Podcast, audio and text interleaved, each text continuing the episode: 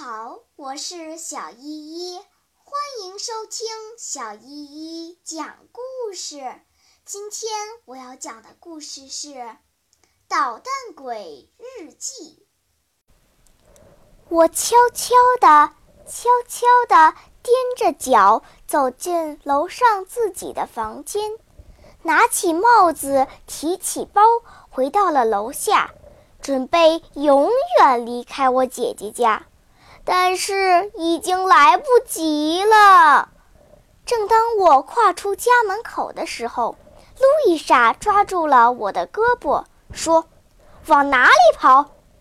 回家去。”我回答：“回家？回哪个家？回我的家，回到爸爸妈妈和阿达那儿去。哪儿来钱坐火车？不坐火车不行还不成？”坏蛋！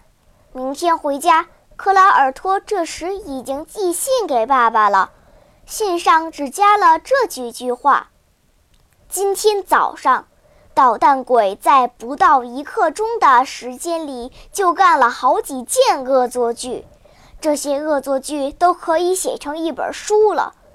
明天上午来把他接走吧，我将亲自告诉你他的事。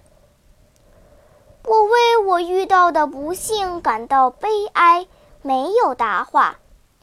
姐姐把我推到她的房间里，她看到我这个样子，起了怜悯心，用手摸着我的头说：“唉，加尼诺，我的加尼诺，你怎么一个人在几分钟里就闯了这么多祸？呵呵，这么多祸。”我哭泣着，我什么也没干，不幸的命运老是在捉弄我，因为我生来就该倒霉。这时，克拉尔托进来了，他听见了我最后的那句话，咬牙切齿地说：“你还不是个灾星，这些祸你应该回家去闯。”但对我来说，“倒霉”二字，明天上午总算要结束了。从今以后，我家里也就太平了。他的讽刺挖苦使我相当的生气，眼泪不禁涌满了眼眶。是的，我是祸星，可有时候对我来说是做了坏事，结果呢，却给别人带来了好处。例如那件关于马尔盖塞做灯光浴的事，贝罗西教授用我发明的大蒜疗法赚了很多钱。谁对你说的？反正我知道就是了。还有，例如斯泰尔基侯爵夫人的那件事，是我使他相信你能治好他的鼻音病。住口！不，我就要说。正因为这些事使你们得到了许多好处，所以你才没把信寄出，没让爸爸妈妈生气。事情总是这样的，当孩子做坏事对你们有利时，你们总是显得非常宽容。可是当我做了某件事，而且是出于好心才闯的祸，例如今天早上的事，这时你们就把一切都归罪于我。丝毫没有一点怜悯心。什么？你还坚持说你今天干的事是出于好意？当然，我是为了使那只在笼子里被关烦了的黄鹂享受一会儿自由。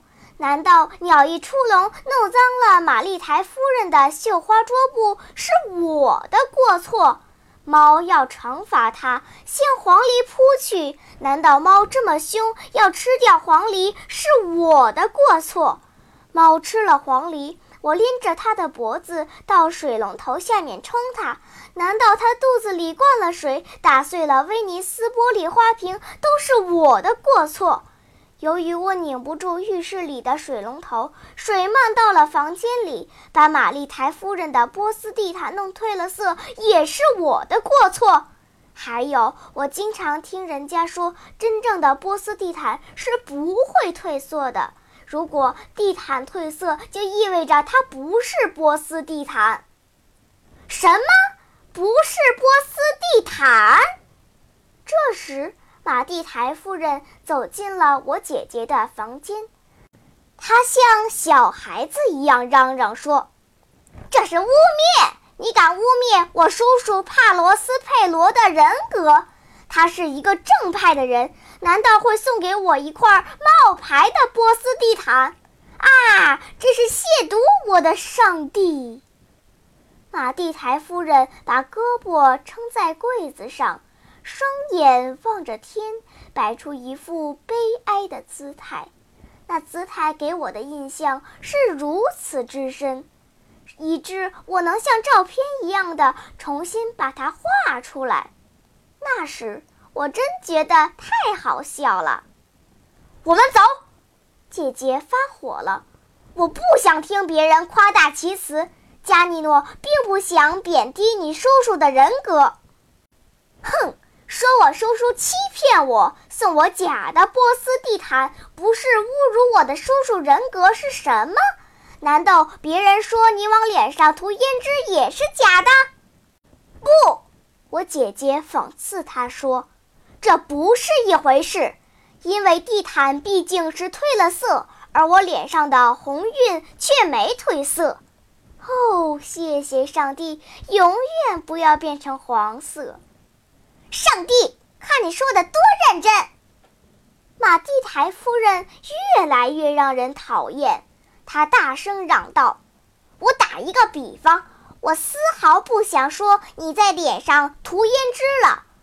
如果你的小弟弟不告诉我他姐姐当姑娘的时盥洗室里有胭脂的话。”他说到这儿，我感到后脑勺挨了一巴掌，这肯定是姐姐打的。我跑回我的房间，把门关上。在房间里，我听见两个女人还在外面大吵大闹，声音一个比一个响亮。在吵架声中。每每听到克拉尔托徒劳的想平息这场争吵的声音，哎呀，不要不要这样了！呃，是呀，但是但是，请请请你听我说呀，那那你想一下啊！我待在房间里，一直待到比特罗来叫我去吃饭。吃饭时，我坐在克拉尔托和路易莎当中。他们轮流看着我，好像我是一只不停运动的球一样，不知道什么时候就飞了。今天早上吃饭时，他们还像昨天那样轮流看着我。吃完早饭，比特罗把我领回房间里等爸爸。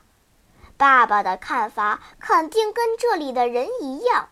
以为事情糟透了，比特罗告诉我，从昨天开始，马蒂台夫人和路易莎彼此不再说话了。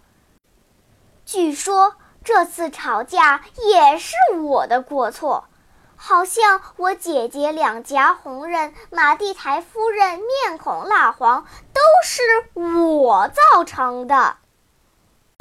好啦。今天的故事就讲到这里吧。什么？你还没有听够呀？那就赶快关注小依依讲故事吧。